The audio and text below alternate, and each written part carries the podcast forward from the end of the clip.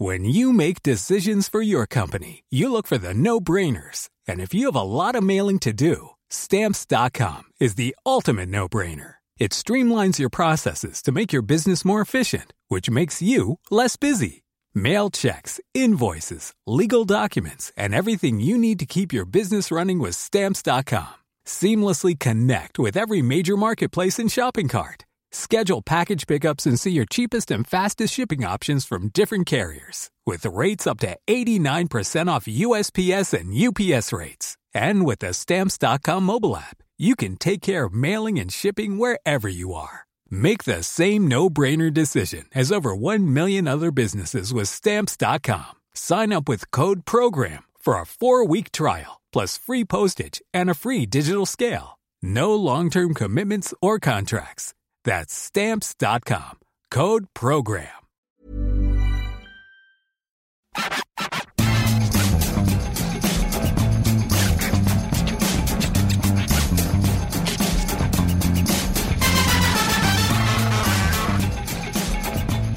Bonjour à tous et bienvenue dans le FC Stream Team. Je suis Martin Mosnier, journaliste à Eurosport. Alors, j'étais parti pour lui mettre une grosse douille comme chaque semaine, pour le charrier comme jamais.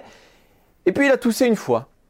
Il a toussé deux fois, il a toussé trois fois, il allé à la pharmacie s'acheter des, pastilles pour la gorge, il est allé voir son médecin, il a toussé, il a fait un autotest positif, il a toussé, il a fait un test en pharmacie positif, il a passé sa semaine au lit, il a eu des frissons, il a toussé, il a eu mal au crâne, il a toussé, il a dormi, il a redormi, il a re-redormi, il a frissonné, il a toussé, bref, il a passé une sale semaine. Et comme ici on ne tire pas sur les ambulances, je ne vais avoir qu'une seule question pour lui aujourd'hui. Comment ça va, cher Maxime Dupuis bah écoute, ça va mieux. Et j'ai essayé de remonter cette semaine euh, particulière parce que j'étais pas très actif alors que tu sais que je suis amoureux de travail. Mais et je me suis dit finalement, c'est ta, ta, ton intro de la semaine dernière qui m'a mis dedans. Ouais, T'as été trop sympa. C'est vrai. En fait, c'est ça. Tu sais, c'est les habitudes. Faut, on a un rythme de vie, un rythme. On s'attend. Il y a une carapace, tu vois. Et là, j'ai l'impression que toutes mes défenses naturelles qui me viennent quand je rentre dans cette émission elles se sont, sont tombées à l'eau. Je me suis dit, mais qu'est-ce qui se passe? Il se passe plus rien. Et mais, voilà. Mais dans mon souvenir, tu toussais déjà la semaine dernière. Donc tu avais déjà chopé la, la merdasse, non? Légère petite toux, voilà, qui me laissait penser que il y allait avoir besoin d'un petit strepsil, tu vois, comme ça. Et puis non. Et mais tu, sais, tu sais, là on a vraiment frisé la catastrophe, Maxime Là, on est passé à, deux doigts de, de l'irréparable. Bah, c'est que la Stream Team, elle a failli être présentée par Julien Pereira aujourd'hui. Donc là, c'était, on, était, on est vraiment passé à deux doigts du drame. Hein. Ah, ça m'a, j'ai fallu que j'accélère ma, ma fallu, ouais. bah, à un moment, ton corps, il s'est mis en condition, tu vois. Il bah, c'est ça, c'est, c'est les alertes, c'est les alertes naturelles, ouais. Et c'est ça. Et ce qui est terrible, c'est que j'ai pas eu le Covid pendant deux ans. C'est-à-dire, ça a été... et le jour où on lève les restrictions, j'ai le Covid. Ouais, Maxime, tu veux rien faire comme les autres. C'est ça. C'est tellement toi, ça. Euh, trois sujets qui vont nous animer aujourd'hui. Le premier sujet, bah, la question qu'on va se poser, elle est très simple. On se pose beaucoup la question des successeurs de Mauricio Pochettino sur le banc du Paris Saint-Germain. Nous, la question qu'on a envie de poser, c'est qui va vouloir aujourd'hui entraîner le PSG quand on voit le nom, les noms qui sont avancés, les noms des successeurs? Puis on se fera un petit portrait robot de celui bah, qui devrait prendre euh, les rênes du Paris Saint-Germain pour que, le, pour que le PSG aille mieux. Ça, ce sera notre premier sujet. Dans le deuxième sujet, il sera euh, question d'un footballeur qui est magnifique, qui est magnifié aussi par ses pairs désormais et même par Didier Deschamps. Il en a parlé lundi, il a dit que c'était formidable ce qu'il a réussi. C'est, c'est évidemment euh, Karim Benzema. Karim Benzema qui cette semaine a passé une marque qu'on n'avait pas vu venir parce que c'est une marque auquel on, à laquelle on ne pense pas. Il est devenu le meilleur buteur français bah, de l'histoire tout simplement. Il a dépassé Thierry Henry. Bah, c'est l'occasion, Martin, de faire un petit parallèle entre les deux, de se dire si l'un n'est pas en train de rattraper l'autre ou peut-être même de le dépasser. Et on finira avec euh, bah, la Coupe d'Europe, les tirages au sort hein, qui ont été effectués ce, vendredi. Alors on parlera des tirages au sort de la. Moi par exemple, j'ai très envie de parler de Manchester City Atlético Madrid, hein, si, on parle d'autre chose que les, que les, clubs français. Et on parlera aussi du. On fera un, léger, très court bilan sur euh, bah, les Français en Coupe d'Europe cette semaine. J'ai l'impression qu'on a été rattrapé par la patrouille. voilà. Vous vous souvenez, vous vous souvenez qu'on avait le meilleur coefficient UEFA cette saison? Ouais, bah c'est fini, j'ai l'impression. Bah c'est terminé, voilà. C'est terminé. bon, mais après, alors, hormis détails, on en parlera après, mais le football français est globalement à sa place sur ce qui se passe à un gros gros détail près, évidemment, mais ça vous le savez depuis la semaine dernière. Le gros détail, c'est le Paris Saint-Germain, et c'est ce dont on va parler tout de suite. Maxime, euh, quel, le mec me lance. C'est c'est Lucas Modric qui lance Benzema. Voilà, c'est tout ce que j'ai à dire, Maxime. Donc le Paris Saint-Germain sorti de la Ligue des Champions, qui va nager en pleine crise, quoi qu'il se passe désormais jusqu'à la fin de saison.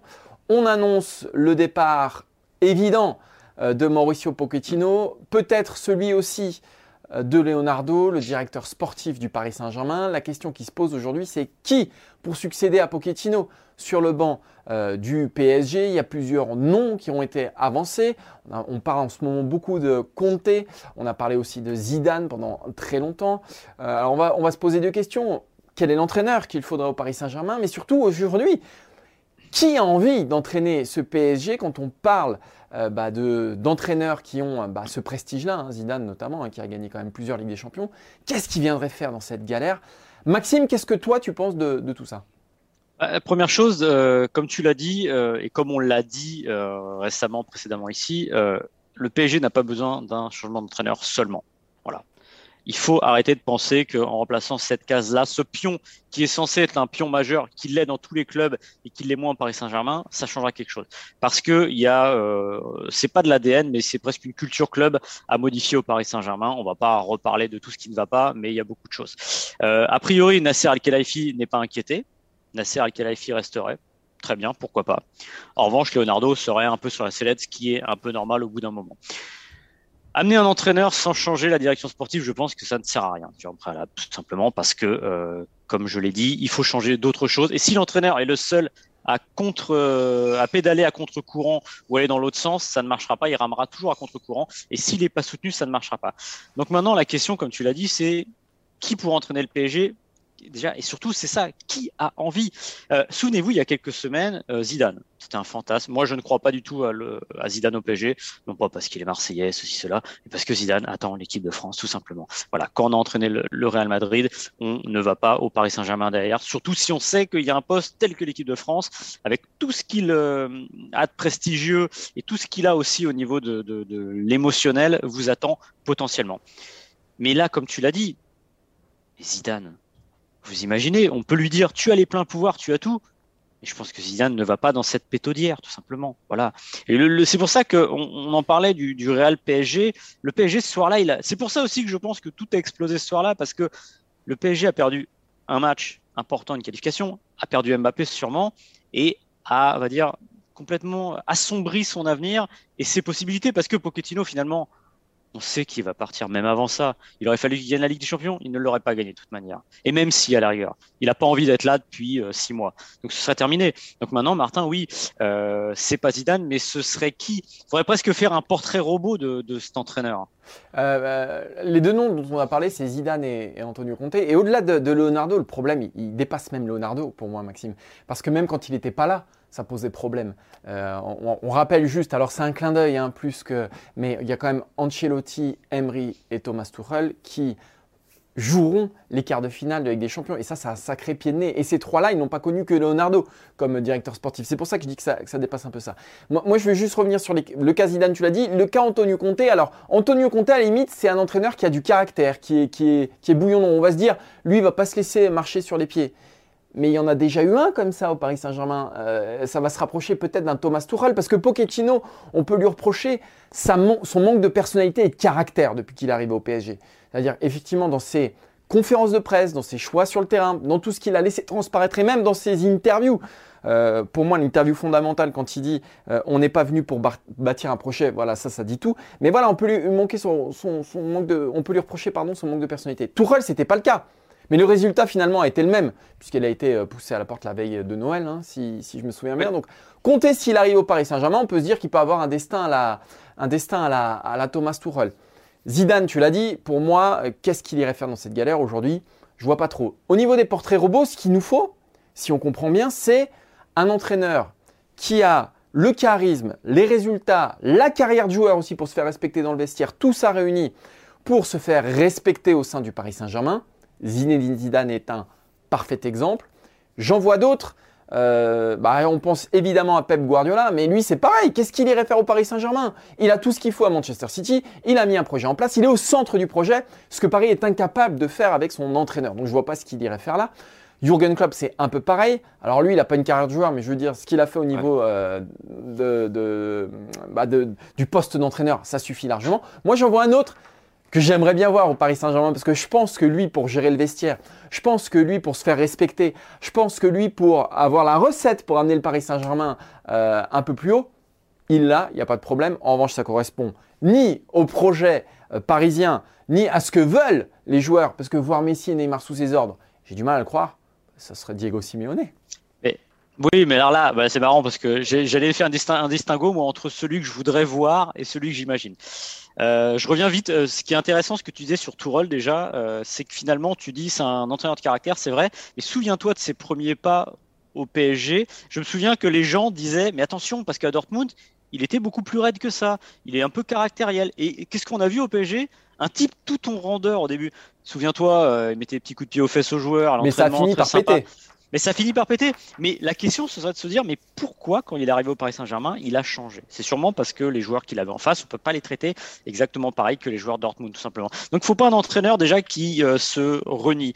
Euh, moi, je pense déjà dans le portrait robot qu'il faut pas aller, faut plus aller chercher du type Emery, euh, Tourelle, des joueurs qui viennent d'un club un peu plus petit et qui arrivent mm. dans, une. Euh, j'ai dit quoi? Des joueurs, mais c'est pas grave. Oui, des joueurs. Des entraîneurs qui arrivent euh, dans un club un peu d'un plus petit et qui sont testés dans cet environnement-là particulier. Parce que je pense que c'est pas bon. Mm. Et notamment, il y a le fameux Eric Ten Hag de l'Ajax je pense que ça se tente pas, voilà, ah non. simplement. Parce que je pense que c'est le même bazar au bout de, six mois. Mais, juste, euh, je, rebondis sur ce que tu dis, mais on va se confronter à ce qu'on se disait au début, c'est-à-dire que les entraîneurs qui viennent de petits clubs, bah, ils sont bien contents d'être pris par le Paris Saint-Germain, ça leur fait monter une marche.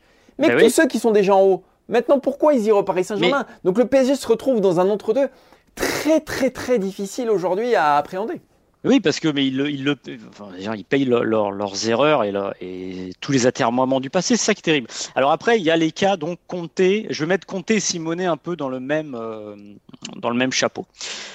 Ce sont des entraîneurs de euh, gros caractère, avec très gros caractère. Moi, j'adorerais voir Simeone et j'y pense depuis des années au PSG parce que là, je peux te dire que Neymar, il marcherait droit.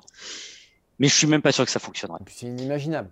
Parce que Simeone, s'il réussit ça depuis 10 ans à l'Atlético, c'est parce qu'il a vraiment façonné le club. Souviens-toi des joueurs qui arrivent à l'Atlético. Souviens-toi d'un. Alors, c'est un exemple vraiment, c'est un détail dans l'histoire de l'Atlético. Je me souviens de Joshua Guilavogui quand il arrive à l'Atlético. Ça marche pas parce qu'il rentre pas dans le moule. Alors, c'est sa taille. Griezmann, au début, c'est pas si simple que ça. Tout Griezmann qu'il est, tout euh, orienté vers le travail, tout orienté vers l'effort. Parce que là, avoir, euh, euh, comment dire, Simeone entraîneur, Là, c'est au-delà d'une philosophie, c'est quasiment une, culture du don de soi ah que le Paris Saint-Germain n'a pas. Si, bah, Mbappé, parfait. Alors, il n'a pas le don de soi, on va dire. Il n'a pas le don de soi euh, défensif tel qu'on l'imagine, mais il a une exigence. Et cette exigence, je pense qu'au PSG, elle est diluée. Euh, donc Simone, j'y crois pas une seule seconde. Pourtant, j'aimerais bien. Un moment, un que j'aurais bien aimé voir, mais là c'est terminé parce qu'il est dans les entrées, on va dire dans les has c'était Mourinho évidemment. Mais je pense que il aurait voulu trop voler la vedette, il aurait fait trop le show et je pense que PSG serait tombé dans un autre euh, excès. Euh, Compter, pourquoi pas? Mais moi, je vais te donner un, entraîneur qui, pour moi, aurait le profil idéal. Alors, ce sera pas possible parce qu'il est en poste et parce qu'au début de la saison prochaine, il sera en poste. Mais quelqu'un qui sait tenir un vestiaire avec des stars. non mais un entraîneur qui sait tenir un vestiaire avec des stars, qui sait ménager la chèvre et le chou, qui sait dire les choses à ses joueurs, parce qu'il l'a déjà dit qui a l'expérience de joueur, qui a gagné beaucoup de choses, qui a gagné là où il est allé partout, qui a gagné en équipe nationale en tant que joueur, entraîneur, et il s'appelle Didier Deschamps, simplement. Je trouve que Didier Deschamps, peut-être pas Didier Deschamps la personne, mais le profil de Didier Deschamps me semblerait quelque chose d'équilibré, parce que Didier Deschamps, à la différence de beaucoup, souvenez-vous à la Juve, si on lui dit non Didier, ça marche pas comme ça, qu'est-ce qu'il dit Didier? Il dit bah terminé, je m'en vais. Voilà. Donc il a ce pouvoir de dire ce que le pouvoir, ce qu'un Tourelle, ce qu'un Emery n'avait pas finalement, c'est de dire non. Parce que pour eux, comme tu l'as dit tout à l'heure, ils passent d'un club de stature moyen plus à un grand club, donc ils ont besoin de ça dans leur carrière. Deschamps, il n'a pas besoin de ça. Alors, ce ne sera pas Deschamps, parce que Deschamps est l'équipe de France, et je pense, je suis pas sûr que ça fonctionnerait. là aussi, c'est la même chose. Exactement. On revient à la question de départ. Mais c'est vraiment pour moi le portrait robot. Alors, il va manquer le clinquant du jeu, ça je l'entends bien. Mais n'empêche que le portrait robot du, type intransigeant qui sait où il va, qui veut gérer le sportif, qui sait parler investir, qui sait euh, être souple et dur à la fois, c'est de ça que le PSG a besoin. Et c'est vrai que quand on regarde le, panorama actuel, c'est difficile à trouver. Peut-être Comté s'en rapproche, mais Comté, il y a des excès quand même. Et, j'ai peur que les excès de Comté euh, au PSG, euh, ça ne va pas forcément. Ça va pas avec l'image du, Paris Saint-Germain. Ça va pas avec ce que veut construire le, PSG. Ça et oui, mais il faut arrêter avec le bah oui, ça, je suis. Mais ça, je... c'était tout l'objet d'un article que j'ai écrit sur, euh, sur Eurosport d'ailleurs. C'est que oui, le Dream Bigger, il faut arrêter de rêver. À un moment, il faut, faut, se retrousser les manches. Et effectivement, compter. Mais encore une fois, je pense que le problème, euh, c'était en partie Pochettino, c'était en partie Leonardo. Mais que le vrai problème, c'est Doha, c'est les dirigeants, c'est ce qu'ils veulent eux. Et je pense que Comté, euh, je ne suis pas sûr que ça cadre, euh, sans parler de Simeone. Que leur rêve ultime ce soit Zidane, déjà, ça dit quelque chose. Exactement, c'est exactement ça. C'est de mauvaises raisons. Bah Pourquoi c'est Zidane? Mais encore une fois, on en revient toujours à la même chose. C'est une partie de football manager géante. C'est-à-dire, il regarde au sommet, il voit les noms. Zidane. On va prendre Zidane. Si Pelé euh, était disponible, je pense qu'il viendrait chercher Pelé. Non, mais c'est ça le problème. C'est qu'à un moment, il faut savoir, c'est comme dans, toutes les, dans tous les, comment dire, dans, dans, le sport, dans tous les sports, euh, à un moment, chacun doit être à sa place. Et c'est pas à Doha de dire, je veux cet entraîneur-là. Non, Doha, à la rigueur, ils doivent déléguer à une direction qui décide au plus près du terrain et qui a les compétences. Doha n'a pas ces compétences-là. Doha a les moyens, c'est tout. Allez, on a fait le tour sur le Paris Saint-Germain. Maxime, on va aborder le deuxième sujet puisque Karim Benzema, lundi dernier, a franchi une barre symbolique. Il est devenu le meilleur buteur français de l'histoire avec 413 buts, déplace Thierry Henry qui lui euh, bah, pointe à 411. Ça n'avancera plus pour Henry, ça pourrait encore avancer pour Benzema. Et donc la question qu'on s'est posée qui est très simple, c'est est-ce qu'on peut dire qu'aujourd'hui, Karim Benzema est le meilleur attaquant français de l'histoire? Comme ça, direct. Comme ça, direct. Eh ben, écoute, euh, c'est une excellente question. Euh, non, non, mais c'est vraiment une bonne question parce que euh, ça m'a permis de me replonger un peu dans, toute la carrière d'Henri, de regarder autour de Benzema. Et c'est marrant parce qu'ils ont une carrière qui ne se ressemble pas. On va dire qu'ils ont peut-être des pics aussi à des moments un petit peu différents, puisque le meilleur de Benzema finalement, il est aujourd'hui, même si Benzema a quand même un niveau de, performance qui a toujours été très élevé, on a fini par l'oublier, mais quand même il était très élevé. Et Henri a une carrière un peu plus logique, donc voilà. Et ce qui rend la, chose difficile aussi, c'est deux contextes. J'ai décidé moi de me baser beaucoup sur Arsenal et évidemment le Real pour Benzema, et deux contextes différents. Donc j'avoue que je pense, pour dévoiler un peu ma réponse, que Henri est encore devant, mais que le match n'est pas fini. Benzema, pour moi, il a vraiment des arguments vis-à-vis de Thierry Henry. Euh, d'abord, c'est quatre Ligues des Champions. Ensuite, et pour moi, ça, c'est un point essentiel, c'est qu'il est devenu le meilleur joueur du plus grand club du monde. Et je pense que c'est plus dur de l'être au Real Madrid que de l'être à Arsenal. C'est quelque chose qui peut, qui peut se débattre, mais, mais, mais moi, c'est ce que j'entends euh, maintenant. Ensuite, il a un plus grand sens du collectif, pour moi, euh, Benzema. Est, il a démarré comme un lieutenant et il est devenu un général aussi au Real Madrid. Et ça, pour moi, c'est essentiel. C'est-à-dire qu'il a montré que le plus grand club du monde pouvait reposer sur ses épaules après l'avoir fait jouer pendant des années et des années. Et c'est ce que Mourinho dit, hein. c'est que Cristiano Ronaldo est amoureux de Karim Benzema et que pour que Cristiano Ronaldo soit amoureux d'un avant-centre, c'est que cet avant-centre, il doit être sacrément fort. Donc il y a les stats, il y a le parcours, il y a le palmarès qui font qu'il y a match. Moi, la vraie limite, et c'est pour ça que je passe encore Thierry Henry devant, c'est évidemment, euh, Maxime, la carrière en équipe de France. quoi. Non, il y a carrément équipe de France. Et comme tu le dis, euh, ce qui est assez phénoménal, c'est d'avoir réussi. En fait, ce qui est drôle, c'est qu'ils ont une carrière euh, qui est difficile sur, certains aspects. Tu l'as dit, Benzema, il réussit quelque chose d'incroyable dans le meilleur club du monde, le plus exigeant aussi. C'est ça qu'il faut dire. C'est-à-dire exigeant autour de, l'atmosphère, autour de ce qu'il y a autour, le, la médiatisation. Euh, Benzema, il est là depuis 2009, rendez-vous compte. Enfin, je pense qu'en 2009, personne n'imaginait que Benzema resterait aussi longtemps. Et, il n'était même pas question de dire s'il réussissait ou s'il réussissait pas. Non, non. Simplement de se dire que euh, un club qui consume les joueurs à ce point-là, réussir à ce niveau-là, c'est exceptionnel. Euh, Didier Deschamps en a parlé euh, lors de la, la conf de presse des, Bleus de la, dernière liste. Regardez le travail invisible. Voilà, c'est ça, c'est ça qui est fascinant. C'est ce qui est devenu Karim Benzema, c'est une machine de guerre. Avant, c'était entre guillemets juste un formidable footballeur qui avait un talent intrinsèque et inné hors du commun. Et a travaillé autour de Ronaldo. Il a compris ce qu'il fallait mettre euh, dans le quotidien, dans le travail invisible. Et maintenant, c'est une machine de guerre euh, absolument. Ce qui est intéressant aussi, qu'il a réussi ce record, qu'il a battu ce record, c'est qu'il l'a fait aussi pendant une grande partie dans l'ombre de, Ronaldo. Et ça, ça rend pas les choses plus simples. C'est-à-dire que réussir à s'épanouir quand vous êtes le numéro 2 d'un joueur comme Ronaldo, avec tout ce que ça implique en don de soi. Euh, tu parlais du sens du collectif, là je suis pas trop d'accord, je pense qu'Henri a un très très grand sens du collectif, sauf que lui il était le numéro 1 Arsenal, je reviendrai après, un club qui était que ça se voyait alors oui, ça se voyait peut-être un peu moins. Ah, dans les chiffres ça se, ça se voyait pas mal quand même. Hmm. Il était tellement au-dessus, souviens-toi de son 20-20 en ah, d'ailleurs, il n'y a pas de hasard hein. Les deux ont fait un 20-20 euh, en championnat.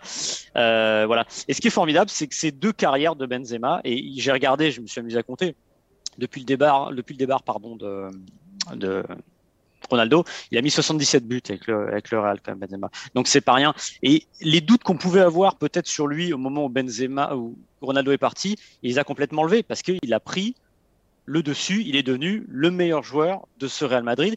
Et il pouvait y avoir un petit doute en, 2018. Or, c'est lui qui porte cette équipe sur son dos et c'est assez formidable.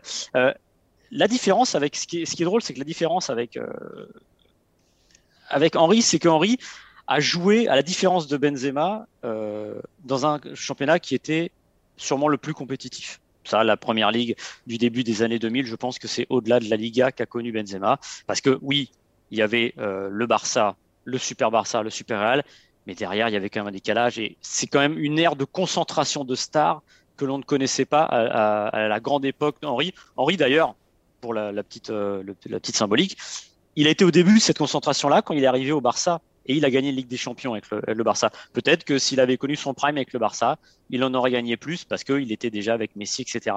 Mais ce qu'il a fait avec Arsenal, c'est formidable parce qu'encore une fois, je pense que l'exigence autour d'Arsenal n'est pas la même euh, que le, Real. Mais en revanche, le championnat d'Angleterre du début des années 2000, avec ne serait-ce que euh, Manchester United, ce qu'il a réussi, c'est assez formidable. Donc c'est vraiment deux contextes complètement différents et des carrières presque inversées parce que le prime de, de Henry, il est à un moment attendu pour un joueur. Et le très gros prime de Benzema, il arrive très tard. Donc c'est vrai que c'est marrant. On a deux carrières qui se font face à face, mais qui n'ont pas vraiment de parallèle. Mais, la difficulté, c'est est-ce qu'on peut être le meilleur joueur d'un pays qui a gagné deux fois la Coupe du Monde sans jamais avoir participé à une campagne victorieuse? Voilà, c'est ah ça, c'est ça qui est très compliqué. D'autant plus que euh, Henri, euh, non seulement les meilleurs buteurs de, de l'équipe de France, de l'histoire de l'équipe de France, mais en plus il a gagné un euro et en plus il, a gagné une Coupe du Monde. Euh, donc ça paraît quand même compliqué que ce qui, fait, ce qui fait mal à Benzema, évidemment, c'est son histoire contraire avec l'équipe de France. Alors, tout ça n'est pas terminé, hein, puisqu'il y a une Coupe du Monde dans quelques mois. A priori, Benzema la débutera comme l'avant-centre de l'équipe de France. Donc c'est un débat qui, qui, reste encore à écrire et peut-être que si on l'a dans un an, les conclusions ne seront, seront pas les mêmes. Mais aujourd'hui, c'est compliqué de le mettre devant. Mais peut-être que Benzema est euh, le meilleur attaquant et peut-être même le meilleur joueur euh, français qui n'a jamais rien gagné avec l'équipe de France. Ça, ça peut être aussi un autre débat et peut-être un débat où il aura peut-être une place encore au-dessus. Ah oui, parce qu'en fait, ce qui est, ce qui est intéressant, c'est que quand tu fais le, le, le poses cette question-là, Henri ou, Benzema, finalement, tu élargis au football français. Hmm.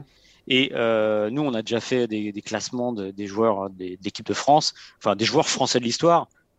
Quelle est la première chose qui ressort? Bah C'est forcément le maillot bleu. Hmm. C'est forcé pour le prestige. Et aussi, euh, je parlais juste avant de, de la, comparer la, la, première ligue des années 2000 et la Liga des années, des années 2010. C'est très compliqué parce que c'est pas les mêmes rapports de force. C'est l'explosion des super teams euh, dans les années 2010.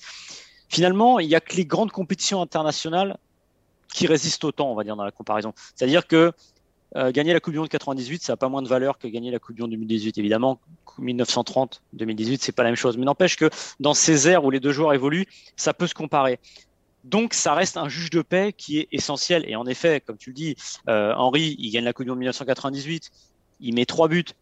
Il n'a pas un rôle majeur, puisque à la fin, il disparaît parce qu'il fait partie de jeunes. Il y a quand même ce tir au but qu'il ne faudra jamais oublier face à l'Italie. Euh, 2006, il est en finale. Il a un rôle majeur cette fois. Il marque trois buts encore. Euh, L'Euro 2000 aussi, Maxime. L'Euro 2000, il a un rôle majeur. Mm. Il marque trois buts, il me semble aussi. En gros, je crois qu'il met six buts à l'Euro, six buts en Coupe du Monde. Ça fait 12 buts au total. Benzema, Euro 2008, il est trop jeune, il n'a pas l'impact qu'Henri aurait pu avoir, mais on va pas remettre ça sur sa sa peau entre guillemets parce que c'était pas non plus l'équipe de France qui fonctionnait le mieux. C'était une équipe de France, faut jamais dire qu'il n'y avait pas de bons joueurs, c'est juste que l'encadrement n'allait pas. 2010, il est pas là, tant mieux pour lui, mais c'est pas de chance parce que bah, ça fait quand même rater le Coupe du Monde. 2012, il est là, ça se passe pas très bien, alors qu'il sort d'une très grande saison avec le Real. 2014, c'est pas mal, mais ça s'éteint. Et puis après, évidemment, c'est le trou noir. Et puis là, l'euro, c'est pas de chance. Ça, c'est l'équipe qui était pas là. En fait, il est jamais, entre guillemets, dans le bon diapason, en phase avec l'équipe de France. Mais comme tu l'as dit, euh, il est revenu, il va passer les 100 sélections, il va certainement passer les 40 buts. Si l'équipe de France est championne du monde, on aura quand même un joueur qui aura gagné une Coupe du Monde. Alors, si, évidemment, ça fait beaucoup de si, mais une Coupe du Monde, quatre Ligues des Champions, petite pelletée de titres avec le Real à côté. Stat individuel. Stat individuel au sommet. Donc là, oui, en effet, la question se posera. Henri aura toujours pour lui d'avoir disputé euh, beaucoup de matchs sur euh, cette distance-là et beaucoup de Coupes du Monde. Il en a joué quatre, c'était le seul euh, jusqu'ici. Mais la question au moins se posera, mais elle ne peut pas finalement se poser sans réussite au niveau de l'équipe nationale parce que c'est l'alpha et l'oméga et c'est ce qui reste dans l'esprit des gens. Allez, on va terminer. Aujourd'hui, c'est vendredi, c'est jour de tirage au sort des Coupes d'Europe. Alors, on va être tout à fait honnête avec vous. On enregistre ce podcast, il est 14h38 exactement. Donc, on ne connaît pas encore l'adversaire de Marseille euh, en Ligue Europa Conférence quand tu as du mal à te souvenir du nom d'une Coupe d'Europe, généralement c'est quand même mauvais signe. Mais bon, euh, on espère le meilleur évidemment pour les Marseillais. On connaît en revanche celui de Lyon, hein, puisque ce sera West Ham en quart de finale de la Ligue Europa. Euh, la Ligue des Champions également a livré des beaux chocs, hein, notamment un Chelsea-Real Madrid et un Manchester City Atlético euh, Madrid. Maxime, qu'est-ce que tu retiens toi de ces tirages au sort? À Manchester, Manchester City Atletico. Voilà, il n'y a rien qui m'excite le plus qu'une rencontre entre Guardiola et Simeone. Euh, on a parlé de Simeone dans le premier sujet, voilà, pour ces raisons-là. C'est-à-dire que la vraie opposition de style, le vrai euh, duel euh, qu'on a envie de voir. Alors, parce que moi, je suis le premier à, me plaindre euh, du football un peu parfois stéréotypé. On ressort la balle de derrière, il faut faire huit passes et si possible que le gardien se fasse pas dribbler euh, quand il a le ballon entre les pieds. Là, on va avoir une vraie opposition, c'est-à-dire entre cette idée-là du football et euh, El Cholo de l'autre côté. Donc moi, il n'y a rien qui me plaît plus que ce match-là. Et pour le coup, s'il y en a un que je regarde, c'est celui-là absolument parce que le reste. Alors il y a Chelsea, Real Madrid qui est plutôt pas mal. Le reste c'est un peu plus déséquilibré. Mais franchement, un petit euh, City, Atletico, ça on fait. On rappelle qu'ils s'étaient déjà affrontés, mais en demi-finale avec des champions, c'était en 2017, euh, me semble-t-il. Et c'est l'Atlético de Diego Simeone à, à l'époque, c'était face au Bayern de Pep Guardiola, et eh ben, qui, était, euh, qui était allé en finale. Donc, 2016, il me semble. À 2016, je sais Avec le but. Souviens-toi, c'est le but de Griezmann en contre-attaque. exactement. Avec, il tire peu. revoyez ce but aussi. Il ouvre pas, il tire petit côté. Neuer, c'est fantastique. Et donc, ce sera, comme tu le disais, une, une magnifique euh, opposition de style, même si pour moi, le vainqueur de cette Ligue des Champions est dans l'autre partie de tableau. Pour moi, ça se joue entre le Bayern et Liverpool, mais bon, ça c'est autre chose. Le Bayern et Liverpool. Alors, le Liverpool affronte Benfica. Benfica et le Bayern Villarreal, voilà. Donc deux, deux affiches qui sont euh, assez déséquilibrées, mais pour moi, ce sont les deux équipes. Chelsea, euh, Real Madrid aussi, ça reste un, voilà, un match, euh, un match qui va valoir le détour pour, l'affiche. Mais moi, je trouve ces équipes peut-être un peu en dessous quand même de, ce qui se fera de l'autre côté euh, pour avoir vu euh, bah, les deux huitièmes de, nos clubs français. Le Real Madrid ne m'a pas époustouflé et je crois qu'on est tous à peu près d'accord sur ce constat-là, hormis effectivement les dernières 20 minutes, mais sinon ils se sont quand même bien fait balader par le PSG. Chelsea a maîtrisé. Chelsea, il faudra déjà se sortir du contexte qui est, relativement pesant. Mais pareil, Chelsea, Chelsea me semble un, un, ton en dessous. Quant à West Ham Lyon, alors moi, Là, euh, pour trouver un favori à West Ham Lyon, euh, compliqué. Euh, tu as quelque chose à. Oui, mais c'est pas, c'est pas, c'est pas. Alors, ce qui est marrant avec West Ham, c'est une, équipe qui connaît un, âge d'or récent, c'est-à-dire que c'est une équipe quand même qui était abonnée aux deuxième partie du classement. Et sous David Moyes, depuis deux ans, bah, ça marche plutôt pas mal. Souvenez-vous, l'an dernier, c'est une équipe qui est en lice pour jouer la Ligue des Champions pendant très longtemps. Euh, je crois que même il monte à la troisième place un moment pendant la saison. C'est une équipe qui termine sixième, donc qui se qualifie pour la Coupe d'Europe. C'est une équipe qui est cette année encore sixième, donc c'est une équipe qui a quand même des qualités euh, au plus haut niveau et qui s'est installée dans un environnement qui est quand même hyper concurrentiel, celui de la Première Ligue, à un niveau euh, acceptable.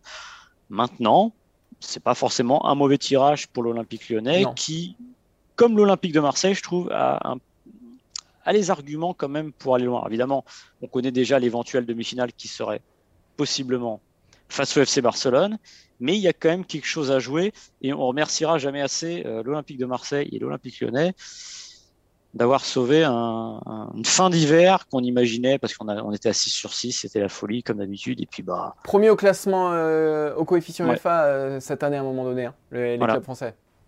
C'est bien, c'est un peu tu sais c'est un peu comme le Tour de France. C'est après la première semaine, il y a eu des sprints, hop, t'as le maillot jaune.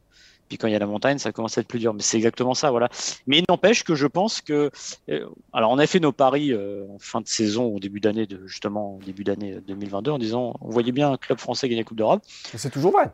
J'ai beaucoup aimé ce qu'a dit, euh, ce qu'ont dit les Marseillais hier. Maintenant, ils disent, bah, il faut aller au bout. Bah Et je pense sincèrement que, alors, on est très fort, on n'a pas le tirage encore. On vous l'a dit, on est en train d'enregistrer.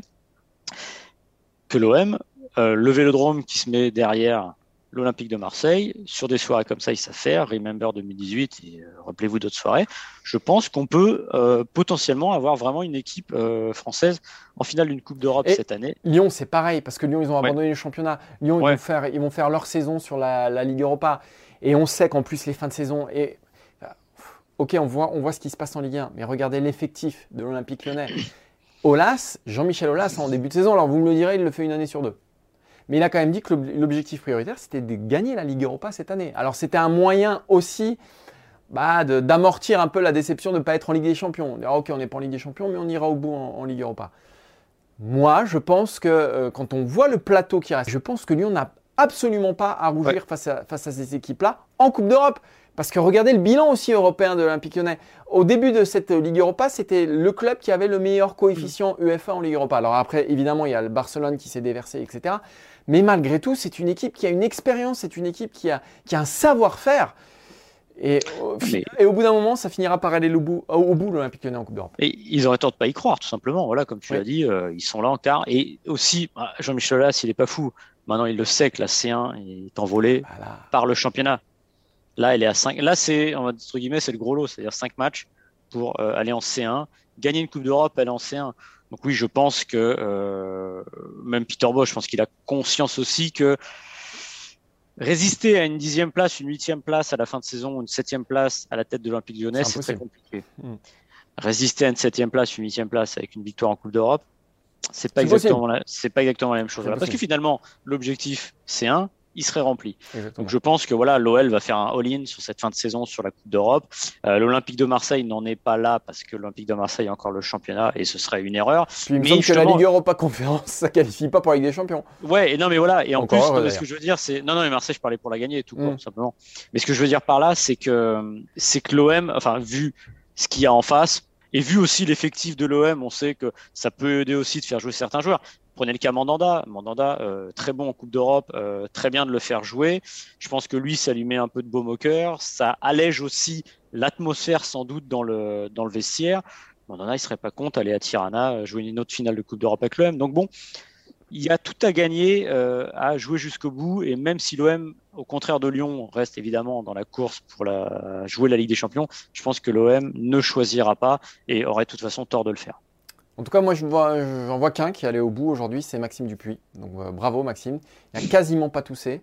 Euh, il n'a quasiment pas bu non plus parce qu'il m'a dit Je t'avertis, Martin, je vais tousser. Mais là, c'est là où on voit un professionnel. Ça, ce sont les acteurs quand la caméra se met en route. J'ai la petite. Euh, bah, c'est plus le même. J'ai la petite tisane. J'ai la petite tisane. T'as la petite tisane, ça, Maxime. Mais quand même, hein, quand, quand le micro s'ouvre, c'est un autre homme. Parce que là, ce que vous savez pas, c'est qu'une fois que ça va s'éteindre, le mec va s'affaisser sur son siège, ça va être terminé, on va plus l'entendre jusqu'à vendredi prochain. Voilà, c'est ça. J'espère pas, par pas de malheur. Non, non, non, Maxime, mais non. Je en plus, vaudrait mieux pas vendredi prochain. Tirage au sort Non, non, c'est. Non Ah non, non, non, mais non, non, non, je Presque. sais pas. C'est France, euh, France Côte d'Ivoire. Euh, France Côte d'Ivoire. c'est dans deux semaines le tirage au sort de la Coupe du Monde. C'est dans deux, deux, semaines le tirage au sort de la Coupe du Monde. Euh... les gars là. On vous prépare évidemment une émission spéciale, on vous en parlera dès qu'on a tout euh, calé, mais on fera une émission spéciale évidemment le 1er avril, c'est pas une blague, sur le sort de la Coupe du Monde 2022. Et la semaine prochaine, Martin, il y aura euh, double dose de FC Stream Team. Exactement, puisqu'on sera à Marseille, euh, veille de match, jour de match. Donc voilà, vous aurez deux FC Stream Team pour le, pour prix d'un. Donc ça, ce sera une bonne nouvelle. Il y aura aussi un FC Stream Team. Ce sera juste après. hein. Je crois que c'est le mardi d'après. Euh, le- Ouais. le, match à, à Lille. Donc ça, là-bas, on, on sera là-bas aussi. On fera un petit Stream Team débrief. Donc voilà, beaucoup de Stream Team, beaucoup de joie, beaucoup de bonheur. Euh, donc on se donne rendez-vous bah, dès jeudi, du coup, à Marseille, c'est ça, Maxime? Dès jeudi à Marseille. Ok, très bien. Merci à Sébastien Petit, Maxime Dupuis, Quentin Guichard. Voilà, Euh, la Dream Team pour euh, ce numéro du FC Stream Team. Et donc, on se donne rendez-vous à Marseille. Ciao Maxime, repose-toi bien, soigne-toi bien. On se retrouve sur la Canebière. Salut Martin. Ciao.